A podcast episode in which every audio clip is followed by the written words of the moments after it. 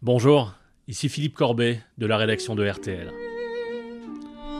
Nous sommes le vendredi 20 mars et voici le troisième épisode de ce nouveau podcast RTL avec vous.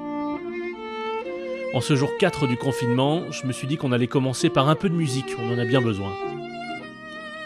La mélodie de Cinéma Paradiso, composée par Ennio Morricone, qu'on imagine confiné chez lui en Italie.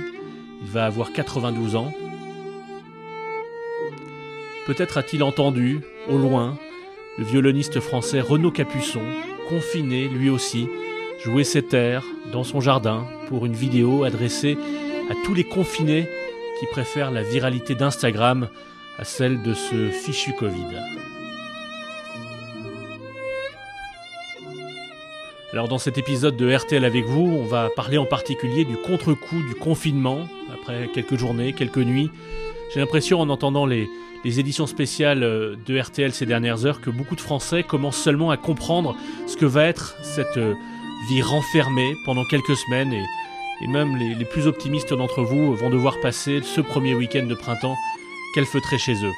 Je vais vous faire entendre des psychiatres dans un instant qui euh, vont nous donner des conseils et répondre aux questions soumises par les auditeurs de RTL dans nos éditions spéciales car la grille de RTL est totalement bouleversée évidemment.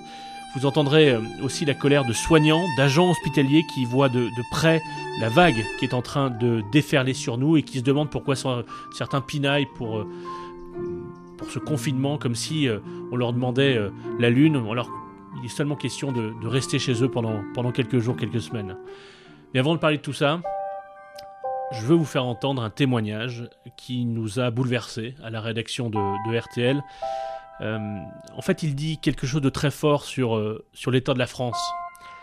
C'est un auditeur de Sarreguemines, en Moselle, qui a appelé le 3210 et qui a raconté à, à Julien Cellier et Marina Giraudot dans, dans RTL Petit Matin non seulement son désespoir, mais aussi le visage sombre qu'offrent certains Français ces derniers jours.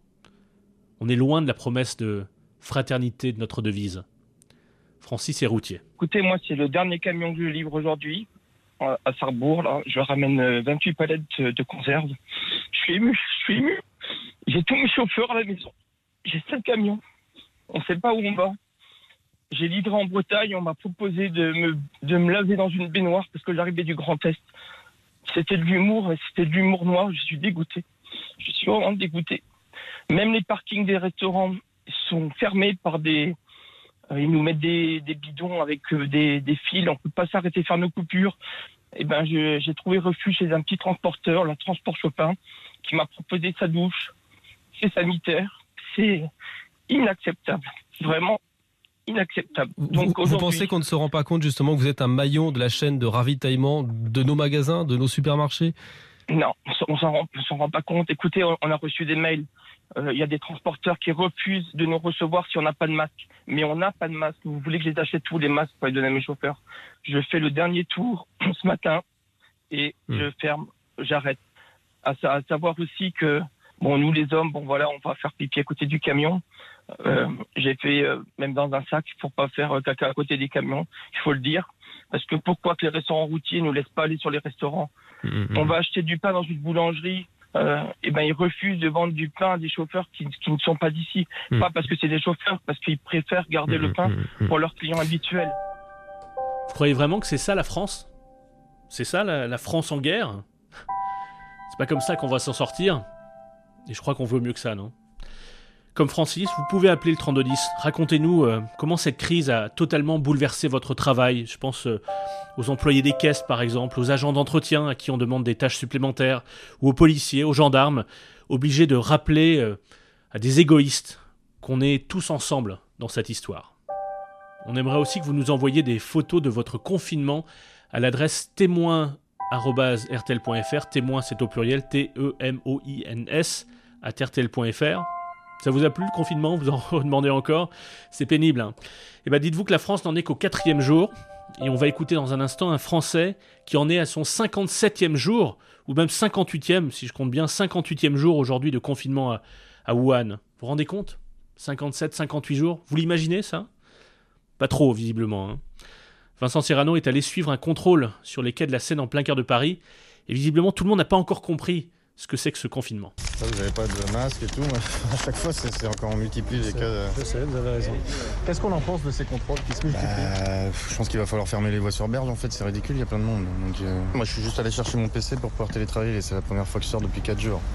Donc euh, après qu'il y ait autant de monde, euh, les gens n'ont toujours pas compris. Donc ça va être encore plus restrictif après. L'avenir nous le dira en fait, si c'était des inconscients ou pas. J'ai peur que les gens euh,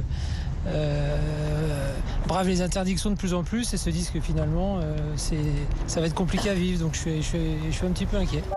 Surtout ces, inconscients affolent les personnels de santé qui savent mieux que nous tous ce qui va arriver dans les prochains jours et les prochaines semaines en, France. On entend leur frustration, leur colère, même toute la journée sur l'antenne d'RTL, comme ce, médecin en réanimation d'un hôpital parisien. Aller faire son jogging à trois en bravant les interdictions et en ayant l'impression de jouer les héros, c'est stupide. C'est malheureux à dire, mais c'est d'une bêtise effroyable et ça met en danger la vie de 70 millions de Français. Ou Marie, elle travaille dans un hôpital et elle a appelé le 3210 euh, pour passer un coup de gueule. Je suis presque au bord des larmes, quoi même mes collègues soignants, même mes collègues aides-soignantes, même mes collègues infirmiers. Mais on est franchement, c'est, c'est, on en a marre, on est fatigué. Alors c'est gentil de nous applaudir, c'est super sympa de, de, nous dire oui, les, les, soignants, on pense à vous.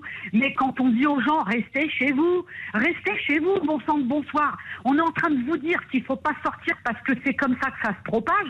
Et qu'est-ce que vous allez aller dans les, dans les magasins, remplir vos caddies, remplir vos, d'acheter des, des, des, litres et des litres d'huile, des, des paquets de pâtes. Mais quand ça, ça va être passé, mais moi, je, moi, je voudrais que toute leur bouffe, soit périmée et qu'ils soient obligés de la foutre à la poubelle.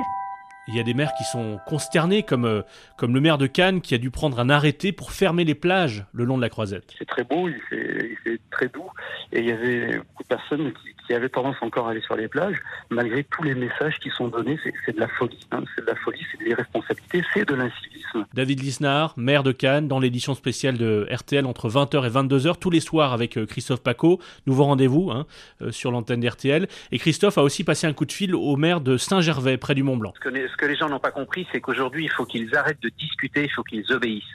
Donc si on leur dit qu'il ne faut pas qu'ils se promènent, que ce soit en montagne ou dans la rue, il y a un moment où le côté euh, Franzouz, euh, je connais, je sais, ça ne m'atteindra ouais. pas, il faut que ça s'arrête. Il faut justement rester confiné, confiné. Ces dernières heures, en écoutant les éditions spéciales de, de RTL, on, on a l'impression que beaucoup de Français viennent seulement de comprendre ce que va être cette vie de confinement. Et c'est pour ça que le psychiatre Serge Effez était sur RTL pour répondre à vos nombreuses questions sur l'effet psychologique de ce confinement. Pa Pascal, par exemple, nous a écrit, je lis le message qu'elle a envoyé à RTL, J'ai des changements d'humeur, je passe par des hauts et des bas, de ça va aller à un catastrophisme total.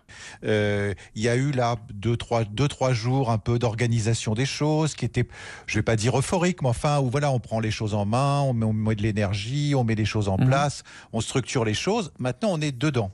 Et on se rend compte en étant dedans que c'est pour longtemps. C'est effectivement que c'est pas sans doute pour 15 jours, trois semaines, un mois, un mois et demi. Et là, cette immense de, plage de temps qui s'ouvre devant nous commence à faire rentrer des idées beaucoup plus complexes, mmh. beaucoup plus dépressives, beaucoup plus angoissées. Et Pascal Pro, évidemment, euh, dans Les auditeurs à la parole, s'est fait le relais de ces messages et il avait invité à cette occasion un, un autre psychiatre, Florian Ferreri. Euh, ce qui m'a frappé, moi, c'est les témoignages des uns et des autres que j'entends. Il y a des gens qui ne peuvent pas rester tout seuls. Ils ne peuvent pas, c'est absolument impossible. Donc, qu'est-ce qu'on fait pour eux? Alors, le, euh, garder certains rythmes. La, la, journée ne sera pas plus longue euh, sous, prétexte qu'on se lève, par exemple, quasiment à la même heure que d'habitude, qu'on se prépare, qu'on se douche, qu'on s'habille, euh, l'impression du temps qui, n'en finit plus et qui s'étire au maximum, il est plutôt lié euh, à des, sur des journées où on, on arrive, on, on n'arrive pas à initier la journée. Donc ça, ça peut paraître contre-intuitif, mais ça peut être un premier conseil. L'autre, l'autre conseil, c'est bien que les appartements puissent être un peu petits, euh, avoir malgré tout euh, des moments, alors qu'on est en promiscuité, des moments à soi, euh, pour essayer de, que l'irritabilité ne monte pas trop. Car pour l'instant, ça ne fait que trois jours. Qu'est-ce que ce sera au bout euh, d'une semaine? Qu'est-ce que ce sera au bout d'un mois? Qu'est-ce que ce sera au bout de deux mois, peut-être? Qui sait? Il y a quelqu'un qui peut nous le dire, puisqu'il est confiné depuis euh, presque deux mois, à Wuhan, là où tout a commencé. C'est notre confrère Arnaud Miguet, le correspondant de France Télévisions en Chine, qui est là-bas, à Wuhan, depuis euh, presque deux mois. Thomas Soto lui a passé un coup de fil dans l'édition spéciale de RTL Soir. Comment vous allez moralement déjà? Est-ce que, est que ça va? Est-ce qu'on tient le choc après 57 jours de confinement? Bonsoir Thomas, oui on tient le choc. Enfin après on se demande un petit peu comment, euh, comment presser la marche du temps parce que ça fait quand même euh, une éternité, ça paraît une éternité, c'est presque deux mois. Donc le, temps est très très long, mais on commence à voir le, bout du tunnel. Et d'ailleurs, ce soir, on a entendu le, cri des gens de Wuhan. Euh, pour la deuxième fois depuis qu'ils sont confinés, ils ont pu sortir sur leur balcon. Euh, parce qu'aujourd'hui, justement, il y avait une, excellente nouvelle pour cette ville. Il y avait zéro nouvelle contamination depuis les dernières 24 heures. Donc les gens sont sortis à 20h heure locale, pile, et, ont hurlé leur joie. Mais ils n'avaient pas pu le faire jusqu'à présent parce que la, première fois qu'ils ont essayé de sortir, d'ouvrir leurs fenêtres et, de communier comme ça en, commun, euh, on leur avait dit que c'était un danger pour la santé publique puisque d'un balcon à l'autre, on pouvait recevoir un, postillon et donc euh, une personne pouvait vous, contaminer. Alors on a tous plein de questions en ce moment, tout ce qui nous tombe dessus est si inattendu et dérègle totalement nos vies qu'on on cherche des réponses.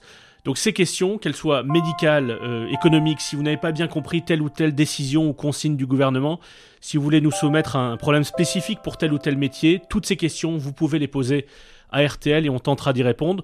Vous pouvez le faire au 3210, vous laissez un message, si le standard n'est pas ouvert, vous me laissez un message sur le répondeur. Vous pouvez le faire aussi sur la page Facebook RTL. Vous pouvez également nous adresser euh, un, message à, l'adresse électronique que je vous ai donnée tout à l'heure, témoin au pluriel rtl.fr. Et toute la journée, dans les éditions spéciales de la rédaction de RTL, de, 4h30 le matin jusqu'à 22h, eh bien on essaye, toute la rédaction se mobilise pour essayer d'y répondre. On a on a organisé une sorte de brigade de spécialistes des différents services de la rédaction, comme Christophe Ponzio du service euh, économie et, social, qui est, euh, qui est venu dans RTL Matin avec Yves Calvi répondre à une question euh, sur l'impact de tout ça sur notre vie quotidienne, notamment celle de Marie sur la page Facebook RTL qui nous demande si la poste continue de fonctionner normalement en ce moment. Alors oui, hein, ça continue, mais au ralenti. Hein. Sur les 7500 bureaux de poste hein, de l'Hexagone, 6000 sont fermés, donc 8 sur 10, ça fait beaucoup.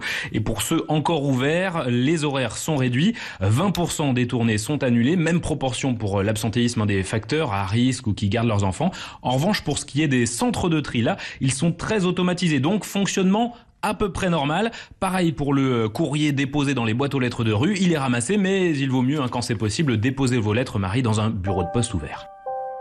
Au, passage, si vous avez des questions spécifiquement économiques sur l'effet dévastateur que tout ça a déjà sur des, entreprises, et on l'entend sur l'antenne d'RTL toute la journée, des artisans, des petits patrons euh, très inquiets, je vous suggère d'aller jeter une oreille sur un autre nouveau podcast qu'on vient de lancer euh, hier. Euh, c'est un podcast hors série de l'Angle Éco. Catherine Mangin regroupe les questions éco, économiques, sociales, financières que, vous nous soumettez. Et François Langlais tâche d'y répondre. Donc ça s'appelle L'Angle Éco hors série et vous pouvez retrouver ce podcast sur rtl.fr. Bon, c'est vendredi, et vous êtes nombreux à regretter de, ne pas pouvoir aller faire de sport ce week-end. Alors pour se tenir en forme, du lundi au jeudi, juste avant 20h, Thomas Soto accueille sur l'antenne Véronique de Villèle. Alors, vous ne connaissez peut-être pas son nom de famille, mais vous connaissez certainement son prénom, puisque c'est Véronique de Véronique et Davina. Vous savez, tout tout YouTube, tout tout YouTube. Euh, elle nous propose à chaque fois, chaque jour, euh, chaque soir, un exercice qu'on peut faire à la maison, ou euh, dans l'appartement, avec tout ce qu'on ce que vous avez peut-être mangé, enfin je, m'inclus dedans, hein, tout ce que vous avez peut-être mangé ces, premiers jours de, confinement, ça fera de mal à personne. Euh, et Véronique, en plus, se filme pour bien montrer l'exercice, et vous pouvez retrouver ces vidéos sur le compte Instagram de RTL, mais même, même sans l'image, à la radio, c'est assez clair, écoutez une jambe devant qui est pliée, on met tout le poids du corps sur la jambe devant qui est pliée, et on fait quatre petites poussées en avant. Un, deux, trois, et la quatrième, hop, on revient en arrière. Ensuite, on change de jambe, bien entendu.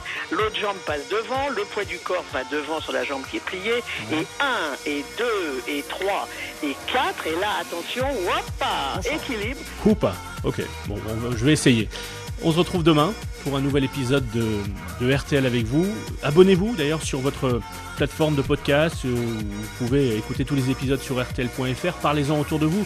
J'espère qu'il y aura dans ces, différents épisodes d'RTL avec vous des, informations, euh, euh, des, conseils pratiques, des, réponses à des questions que vous vous posez. Enfin, j'espère que ce podcast sera utile à vous et, à tous ceux que vous connaissez et qui sont qui se posent peut-être les mêmes questions et qui sont inquiets et on le comprend pendant cette période euh, difficile. On, est tous ensemble dans cette euh, drôle d'histoire et, vous avez compris maintenant que ça va durer, donc on va se serrer les coudes. On a un peu poussé les murs sur euh, l'antenne d'RTL hein, pour faire de la place à vous d'ailleurs, pour que vous nous racontiez, pour que vous nous fassiez vivre ce moment très particulier que va traverser la France. Et on sera ensemble, voilà, tous les jours pendant les prochaines semaines. RTL avec vous, plus que jamais. Au liqueur.